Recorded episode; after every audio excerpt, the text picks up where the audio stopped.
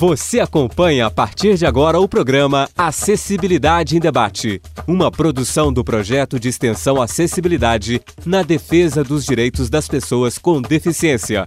Orientação inclusiva. Apresentação Marcilene Magalhães.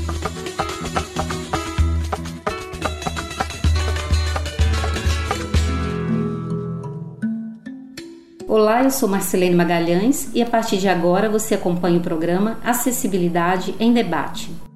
Abordaremos no programa de hoje questões relativas à escolarização da criança com transtorno do espectro do autismo.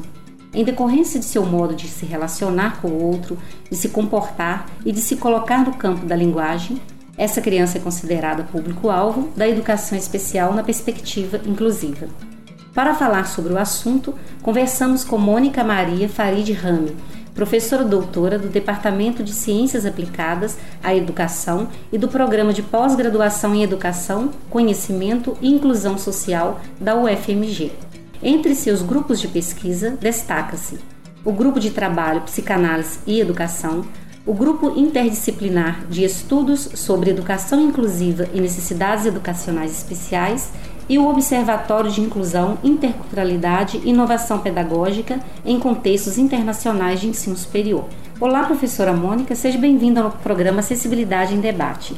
Mônica, ainda sobre o assunto, quais as práticas pedagógicas acessíveis que devem ser empregadas para que ocorra a inclusão da criança? O que o, uhum. o, professor, a professora que recebe este aluno na sua sala de aula, o que a escola que recebe este aluno pode fazer enquanto prática uhum. acessível?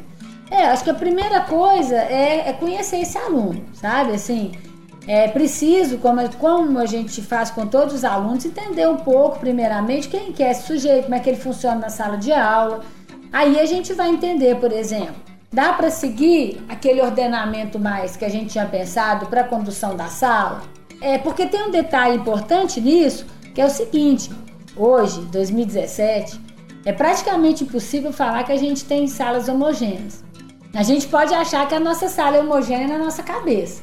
Mas se a gente for olhar os alunos individualmente, a gente já tem que fazer muitas adaptações, porque geralmente, a não ser em escolas assim que realmente homogeneizam muito as salas, o que a gente vê mais é que há uma heterogeneidade recorrente. Às vezes ela é mais do que em outros lugares, mas há uma heterogeneidade. Então, é, havendo essa heterogeneidade, Pode ser que coisas que os professores já fazem sejam pertinentes para essa criança com transtorno do espectro autismo. Agora, por exemplo, se é um caso de uma adaptação mais difícil, questão escolar, aí é preciso pensar.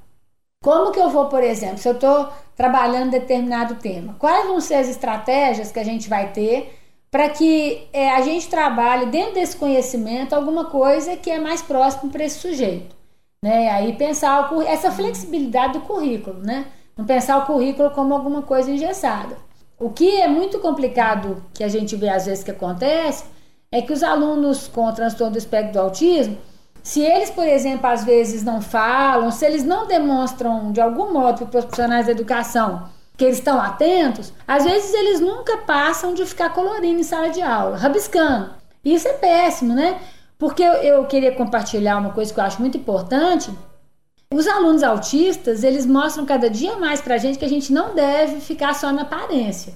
Há muitos alunos autistas que eles parecem muito alheios, eles parecem, às vezes, viverem uma situação de deficiência intelectual e muitas vezes não, eles não vivem isso. Muitos aprendem a escrever, apesar de toda essa aparência, é, aprendem funções da escola, né? aprendem a ler, escrever, aprendem conhecimentos matemáticos, que podem ser básicos ou podem ser mais avançados. Então, é muito importante isso, assim, não ficar nessa aparência, né? Eu observo que, por exemplo, quando na escola, às vezes a criança, é, ela é de, tem uma interação mais difícil, é, o que resta realmente, às vezes, é alguma coisa muito primária para ela fazer. E elas podem mais né? elas podem mais. Então, em geral, o que é trabalhado na sala de aula, ele sendo feito com observação e observando né, se está possibilitando é, uma interação do conhecimento para o aluno, pode se manter. Agora, no caso em que às vezes essa proposta que a gente está realizando na sala de aula está muito distante, aí é preciso pensar formas né, de, de aproximação disso, outras formas de mediação. Na discussão do autismo, é, tem muitos, muitas metodologias que são pensadas especificamente para crianças autistas, né? Não é a forma como eu trabalho, assim, eu acho que é importante conhecer essas formas e tentar extrair dela alguma coisa que caiba mais no trabalho do professor regente ou dos professores, né, que são professores daquela sala. Mas existem, né? E aí é preciso estudar e também conhecer um pouco dessas metodologias, às vezes que são mais é, colocadas no ensino mais direto para pessoas autistas. Né? Mônica, para fechar o nosso programa, eu gostaria que você falasse aos nossos ouvintes, a família, professores e também os colegas, né, os, os, demais, os outros alunos que são que tem na sala de aula um colega que tem autismo, que cada um desses sujeitos e também a pessoa que tem né, autismo, o que cada um de, o que cada um desses sujeitos podem fazer para tornar o espaço da escola mais humanizado, mais acessível e que os, as diferenças sejam de fato respeitadas e que isso possa contribuir para que todos usem da, do espaço da escola para serem mais felizes. Olha, eu acho que a primeira coisa, sabe, é a gente reconhecer os nossos preconceitos, as nossas dificuldades com o outro e, e tentar elaborar isso. Né? Eu acho que a gente a vivência social, às vezes elas torna, né? A gente aprende muitos comportamentos assim que são às vezes preconceituosos, que são às vezes de estranhar muito, né, o sujeito que é diferente da gente.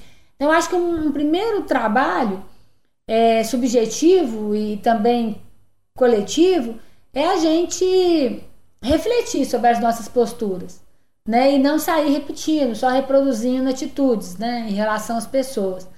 As famílias eu diria que as famílias não deixem de batalhar pelos espaços, sabe? Eu acho que o movimento das famílias, em geral, ele tem feito mudanças sociais, né? A gente tem visto isso muito no movimento associativo é, dos familiares e das pessoas com transtorno do espectro do autismo. Eu acho que é muito visível também na, nas associações é, de familiares de pessoas com síndrome de Down. A gente viu, até, por exemplo, tem associações que às vezes congregam famílias de pessoas com paralisia cerebral, as associações de surdas, as associações de cegos, as associações de, de familiares de pessoas com deficiência intelectual. Essas associações, elas pressionam os governos, né? E elas mostram bem que os movimentos reivindicatórios são importantes. Então, eu diria dessa importância. É, diria para os professores que apostem nessa construção de uma nova escola, e para os governos, eu diria que apoiem isso, né? Porque os professores sozinhos não conseguem. A gente sabe que é preciso investimento, né?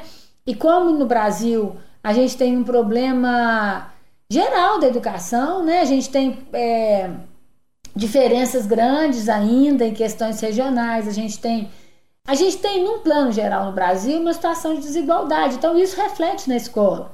Então, assim, não é só a questão das pessoas com transtorno do espectro do autismo ou outras pessoas desse grupo de educação especial. É em geral, né? A gente tem que, que cuidar para que a escola ela seja um espaço de emancipação. O espaço de emancipação, o que, que é isso, né?